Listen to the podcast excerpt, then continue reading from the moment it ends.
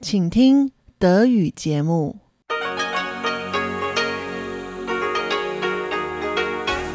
Hier ist Radio Taiwan International.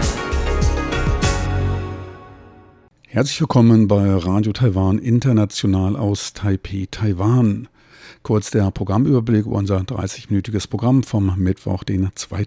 Oktober 2019. Wir starten wie immer mit den Nachrichten, danach das Kulturpanorama. Dort geht es um die Zillin Stiftung und um das Museum für soziale Bewegungen.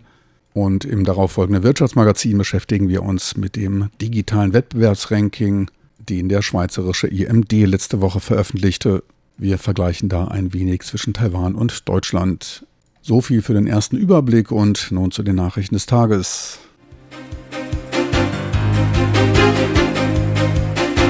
Hier ist Radio Taiwan International mit den Tagesnachrichten vom Mittwoch, den 2. Oktober 2019. Die Schlagzeilen. Taiwans Regierung verurteilt den übermäßigen Gewalteinsatz der Hongkonger Polizei. Wirtschaftsminister Shen, ECFA-Aufkündigung durch China unwahrscheinlich. Und Bildungsministerium, freie Rede sollte geschätzt und respektiert werden. Nun die Meldungen im Einzelnen.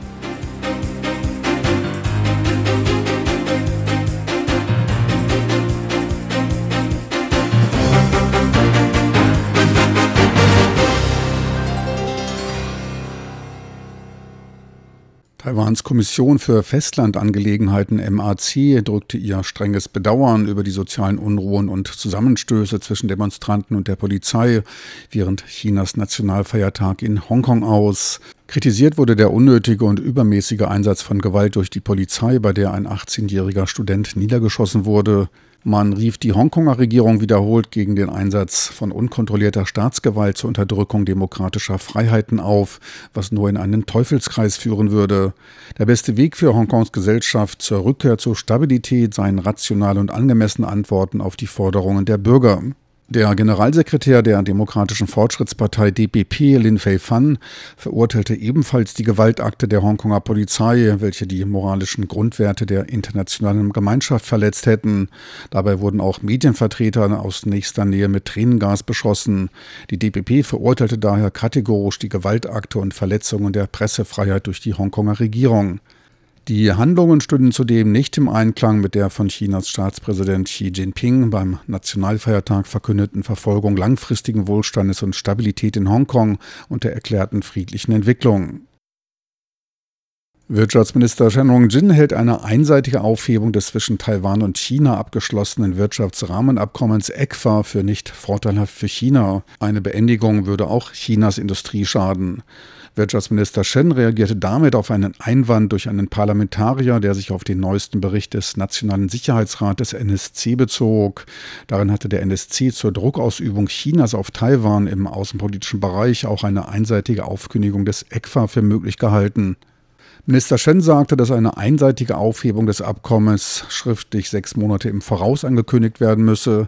Gegenwärtig liegt noch keinerlei relevante Information dazu vor. Zudem bringe das ECFA Vorteile für beide Seiten.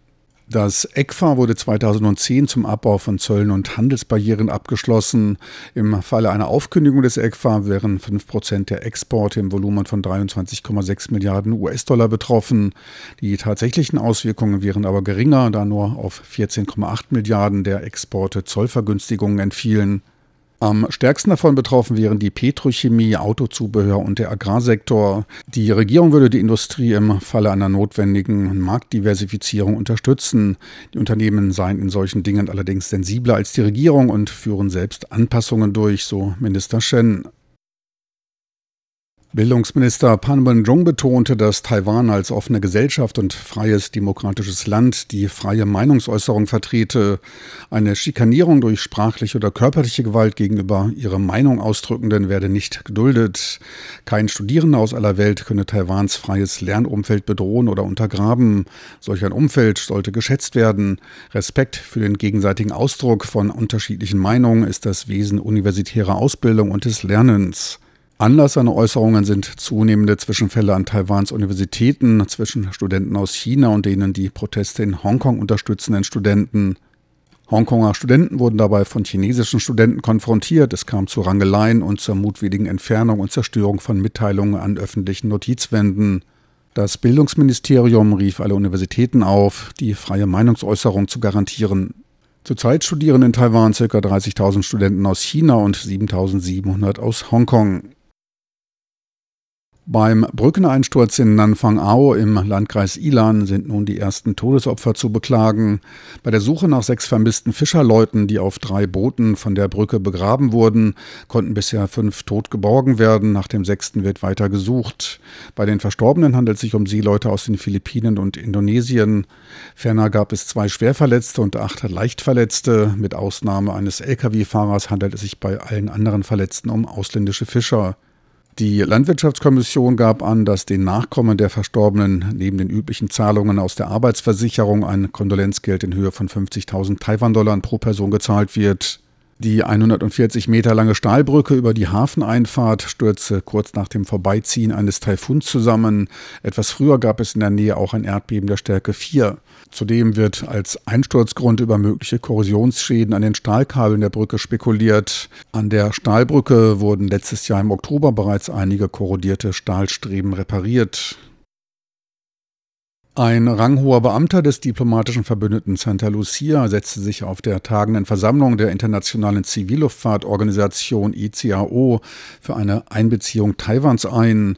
Er hielt Taiwans Teilnahme als Beobachter auf der alle drei Jahre stattfindenden Veranstaltung für gerechtfertigt, da ein Ausschluss sich im Widerspruch zu dem von der UN-nahen Körperschaft angestrebten nahtlosen Himmel stünde. Der Protest Pekings berief sich auf den alleinigen Vertretungsanspruch für China unter Berufung auf die Resolution 2758 der Vereinten Nationen. Taiwans Gesandter in Kanada, dem Standort des ICAO-Hauptquartiers, wies darauf hin, dass der Austausch zwischen China und anderen Ländern nicht auf Kosten der Sicherheit und Effizienz aller Passagiere gehen dürfte. Wirtschaftsminister Shenron Jin betonte, dass die in Staatsbesitz befindliche China Petrol Corporation keine Ölbohrungen auf der Taiping-Insel im südchinesischen Meer plane. Bei den im Jahr 1981 durchgeführten Bohrungen seien keine Öl- oder Gasvorkommen entdeckt worden. 2013 wurde ein Forschungsteam zur Untersuchung der Meeresdaten stationiert, wobei erneut keine Spuren von Öl- oder Gasvorkommen entdeckt wurden. Anlass der Äußerungen war eine Befragung durch den Vertreter des Wirtschaftsausschusses des Parlaments, dem KMT-Parlamentarier Chen Xiaoming. Er bezog sich auf Spekulationen über Aussagen des Gauchunger Bürgermeisters und KMT-Mitglieds Han Goryu bei einer Wahlkampfveranstaltung im letzten Jahr, dass dort nach Öl gebohrt wurde. Später wies er darauf hin, eine dortige Ölförderung niemals auf der Agenda zu haben.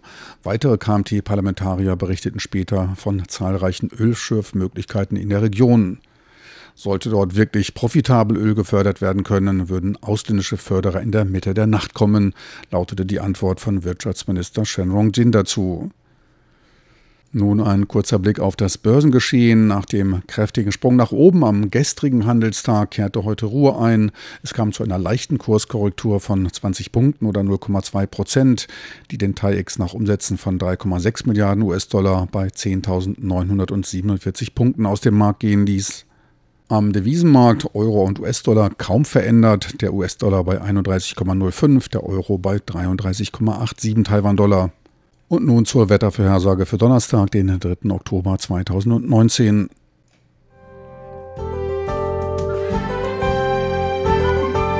Das Wetter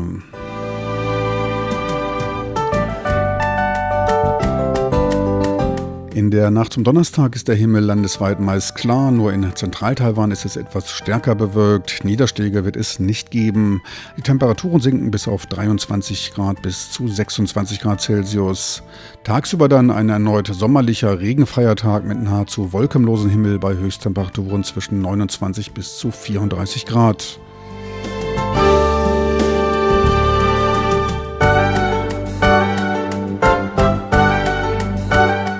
Sie hörten die Tagesnachrichten von Radio Taiwan International vom Mittwoch, den 2. Oktober 2019.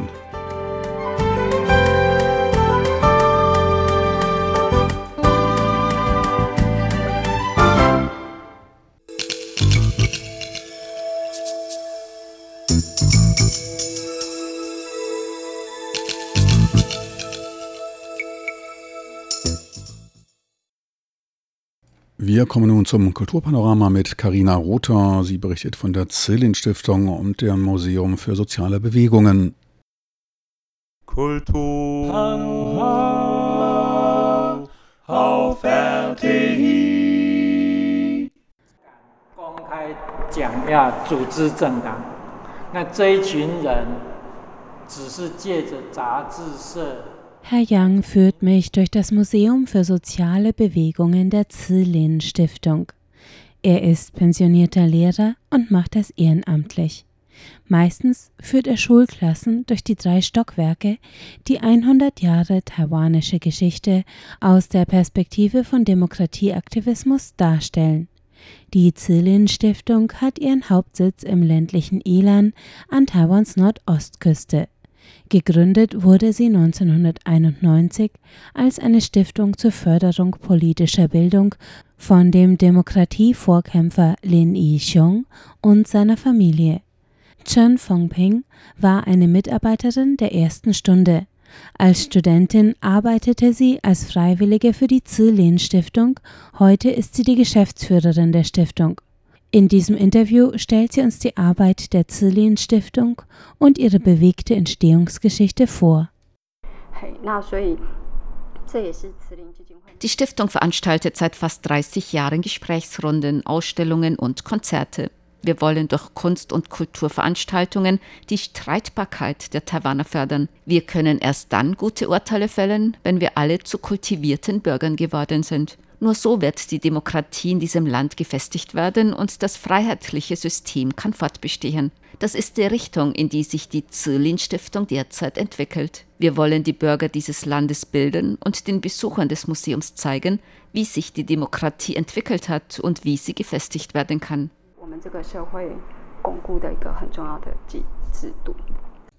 Lin Yixiong, der die Stiftung 1991 mit dem Vermögen seiner Familie ins Leben gerufen hat, ist ein bekannter Name in Taiwans Demokratiebewegung.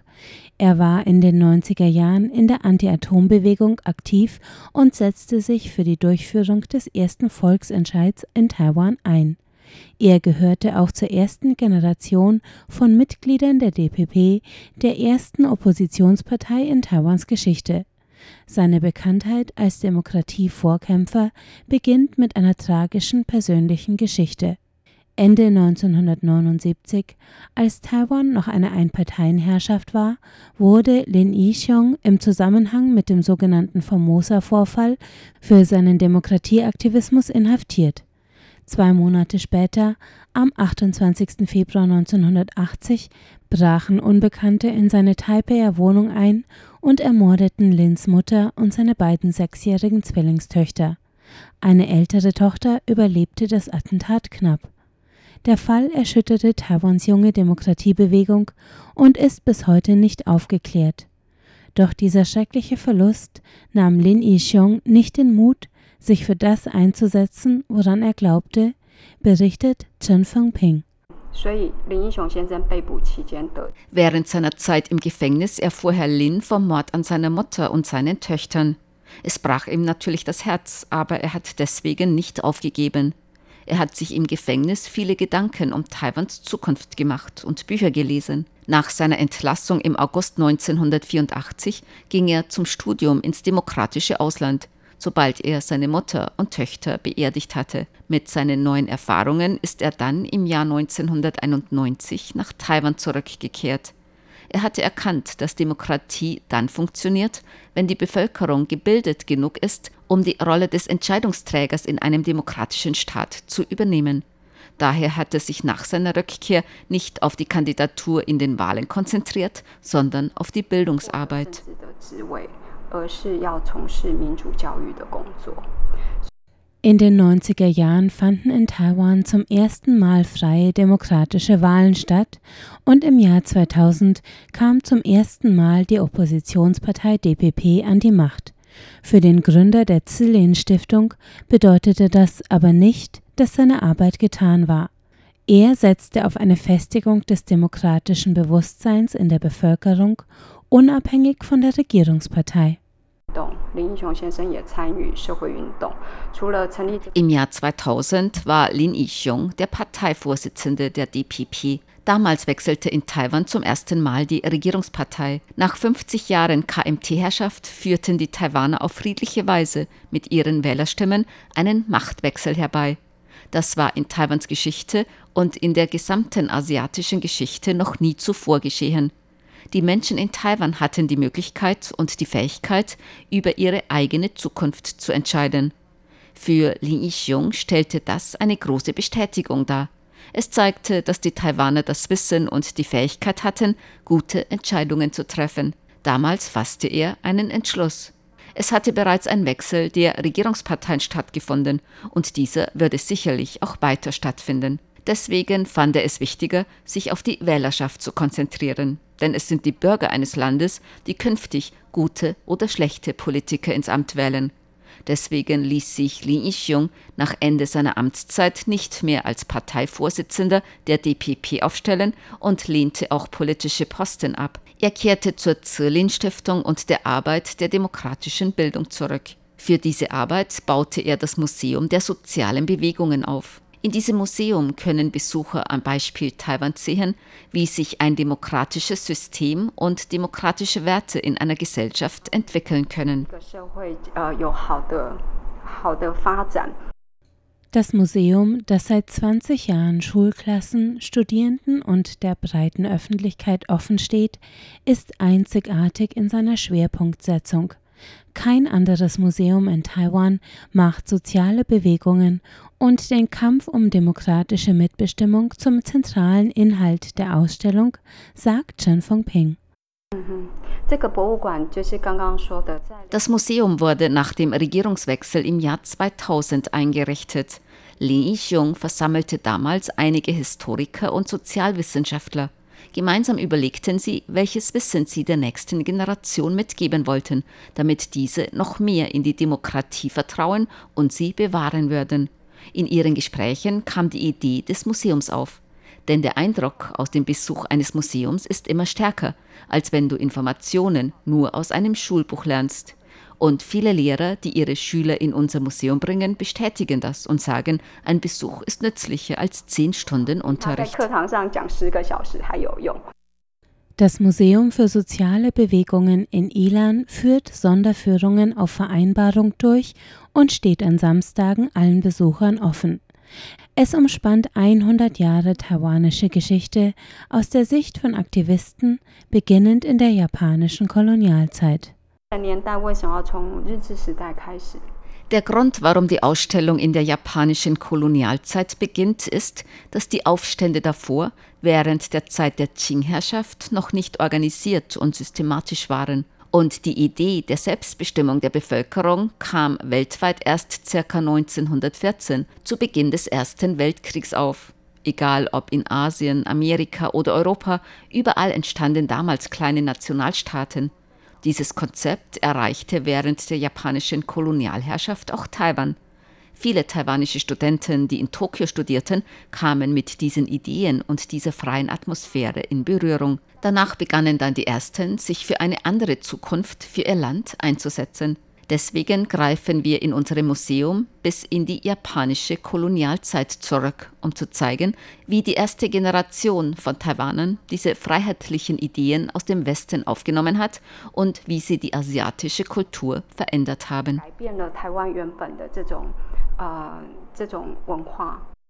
Ein weiterer Schwerpunkt ihrer Arbeit ist die Kultur- und Bildungsarbeit auf Konzerten, in Ausstellungen, aber auch bei Kursen für politische Bildung bringt die Zilin Stiftung politisch Interessierte zusammen und will so die politische Vielfalt und das demokratische Bewusstsein besonders junger Generationen stärken, erklärt Chen Fengping.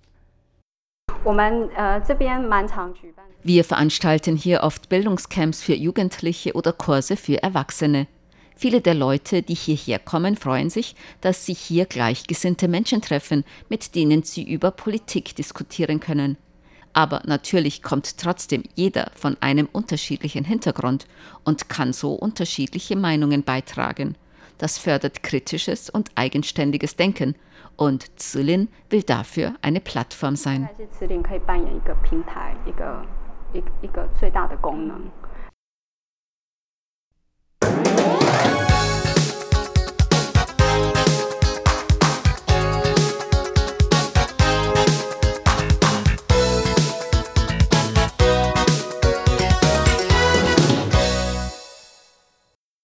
Herzlich willkommen beim Wirtschaftsmagazin. Es begrüßt Sie Frank Piewitz. Letzten Donnerstag stellte das in der Schweiz ansässige Internationale Institut für Managemententwicklung IMD sein Länderranking für digitale Wettbewerbsfähigkeit vor. Taiwan belegte darin den 13. Rang unter 63 untersuchten Ländern und konnte sich im Vergleich zum Vorjahr um drei Plätze nach vorne schieben. In Asien ist man hinter Singapur Platz 2, Hongkong Platz 8 und Südkorea Rang 10 die Nummer 4. Liegt aber noch vor China Platz 22, Japan an 23. Stelle und Malaysia auf Platz 26. Den größten Sprung nach vorn machte China mit acht Plätzen. Es platzierte sich damit vor Frankreich, vor Belgien, Island, Spanien und Italien, welches nur den 41. Platz belegte. Nimmt man das Pro-Kopf-Einkommen zur Bewertungsgrundlage, so belegte China bei Ländern mit einem Pro-Kopf-Bruttoinlandsprodukt von weniger als 20.000 US-Dollar den ersten Platz. Die deutlich bessere Platzierung diverser asiatischer Volkswirtschaften ist auf Fortschritte in der technologischen Infrastruktur und der Geschäftstätigkeit zurückzuführen. Ebenfalls große Fortschritte machten die Vereinigten Arabischen Emirate, die sich um fünf Plätze auf Rang 12 verbesserten und Indonesien im letzten Jahr noch vorletzter, in diesem um sechs Ränge auf Platz 56 verbessert.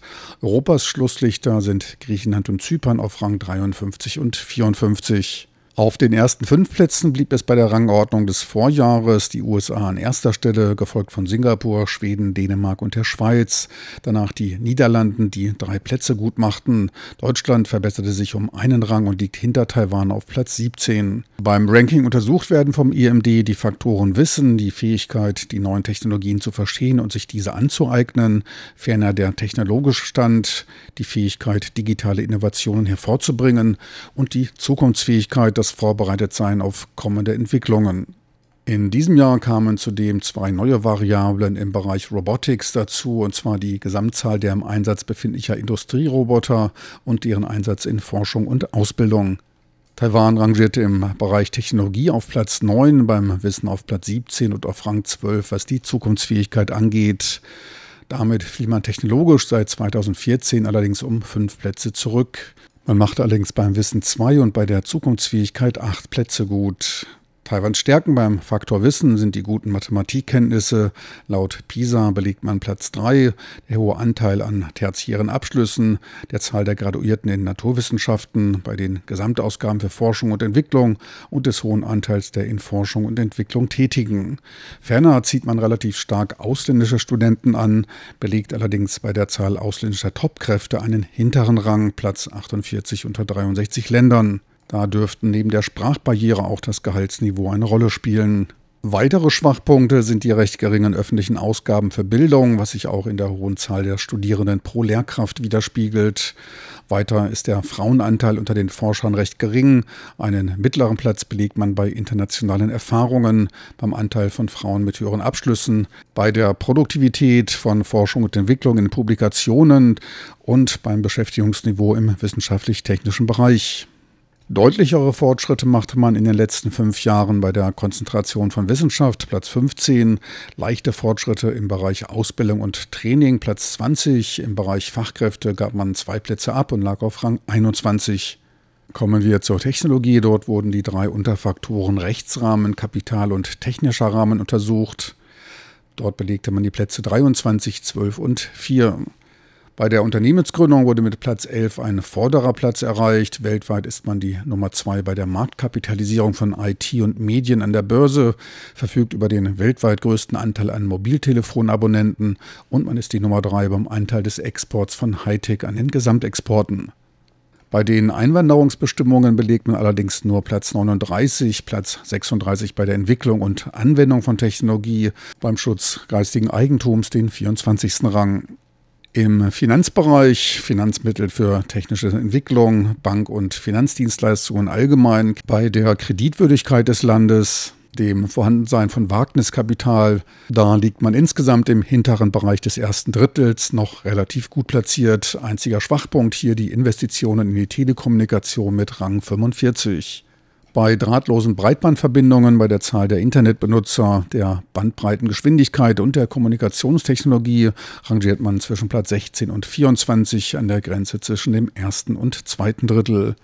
Bei der Zukunftsbereitschaft zeigte Taiwan in diesem Jahr eine deutlich verbesserte positive Haltung zur Aneignung neuer Trends, Platz 14. Und auch bei der Geschäftstätigkeit legte man zehn Plätze zu und kam auf den dritten Rang. Stagnation im Ranking gibt es seit 2015 im Bereich IT-Integration mit Rang 24 recht gut. China sei Dank ist die Cybersicherheit Platz 12. Bei der Softwarepiraterie lag man auf Platz 25. Sehr agil zeigt sich die Geschäftswelt auf Platz 3. Auch bei der Wahrnehmung von Möglichkeiten und Risiken bewegt sich Taiwan recht schnell Platz 4. Bei der Nutzung von Big Data und beim Wissenstransfer, da gibt es allerdings noch Luft nach oben, Rang 14 und 19, aber immerhin noch im ersten Drittel. Zudem wurde den Taiwanesen eine recht offene Haltung zur Globalisierung attestiert, Platz 11. Hier gibt es auch die vierthöchste Smartphone-Konzentration, allerdings sind Tablets weniger beliebt, Platz 27. Beim E-Commerce belegte Taiwan Platz 20. Insgesamt stellt sich Taiwan besser auf die Zukunft ein, hat technologisch dafür schon gute Voraussetzungen geschaffen, sollte allerdings mehr Ressourcen für den Ausbildungsbereich bereitstellen. Auch einen kleinen Blick auf Deutschland möchte ich werfen. Deutschland, wie gesagt, auf Platz 17 belegt Rang 12, was Wissen angeht. Bei der wissenschaftlichen Konzentration ist Deutschland die Nummer 4. Bei Fachkräften, da reicht es allerdings nur für die Position 25. Deutlich schlechter steht es um das digitale und technische Wissen. Dort landet man am unteren Ende des Rankings auf Platz 55. Dies trotz bester Bewertung bei der Berufsausbildung, dem Lehrer-Studenten-Verhältnis und der Graduierten in der Wissenschaft. Vordere Platzierung gab es für Deutschland allerdings bei den Forschungsausgaben und auch beim Einsatz von Robotern in Ausbildung und Forschung. Bei der Zukunftsbereitschaft lag Deutschland auf Platz 16, viel technologisch, aber auf Rang 31 zurück. Schon stärker habert es beim Rechtsrahmen bzw. den technologischen Rahmenbedingungen. Dort reicht es nur für Platz 27 bzw. 40. Eine Platzierung, die für ein führendes Industrieland, dafür halten die meisten Deutschland, nicht entsprechend ist. Auch bei der Unternehmensgründung, da schnitt man im internationalen Vergleich schlecht ab, Platz 48, ebenso bei der Entwicklung und Anwendung von Technologie, Rang 41. Noch schlechter sah es bei den Investitionen in Telekommunikationsausrüstung aus. Dort findet man sich auf dem 51. Rang wieder. Und ganz schlecht sieht es bei der Kommunikationstechnologie aus. Platz 55. Kaum besser drahtlose Breitbandverbindungen. Platz 48. Beim Robotereinsatz, da zählt man allerdings zu den führenden Ländern, ebenso beim Wissenstransfer, dem E-Government und der Bekämpfung von Softwarepiraterie. Auch beim E-Commerce liegt man eher vorn. Schwach reagieren die Unternehmen allerdings auf die Wahrnehmung von Chancen und Risiken im digitalen Bereich und der Nutzung von Big Data. Dafür wird in Deutschland Verlässlichkeit großgeschrieben, gute Bewertungen beim Schutz geistigen Eigentums und der Kreditwürdigkeit des Landes mit Rang 3 bzw. 1. Beim Anteil von Frauen mit Universitätsabschluss und weiblichen Forschern dürfte man mit Rang 41 bzw. 45 für ein führendes Industrieland zu weit hinten liegen. Zudem wird mit Platz 33 gegenüber der Globalisierung eine deutlich negativere Haltung eingenommen. Insgesamt dürfte Deutschland gut beraten sein, den Ausbau seiner digitalen Infrastruktur voranzutreiben, damit in der Zukunft den häufig eingesetzten Industrierobotern nicht die Arme lahm werden. Eine starke Diskrepanz zwischen guten Werten im Bereich Ausbildung und Wissenschaft, Rechtssicherheit und dem schwach entwickelten technologischen Bereich bzw. der Bereitschaft, auf das Digitale einzugehen, ist festzustellen. Doch nicht alles ist digital, könnte man sagen. Vielleicht sollte man besser einfach das Doch streichen. Nimmt man die allgemeine globale Wettbewerbsfähigkeit, laut dem IMD ermittelt, liegt Taiwan in diesem Jahr auf Platz 16 und einen Rang vor Deutschland. Vor fünf Jahren belegte Deutschland da noch Rang 6. Holzauge sei wachsam. China hat sich übrigens seit 2014 von Platz 23 auf Platz 14 vorgearbeitet. So viel zum Bericht des neuen digitalen Wettbewerbsrankings, ermittelt vom in der Schweiz ansässigen Internationalen Institut für Managemententwicklung IMD.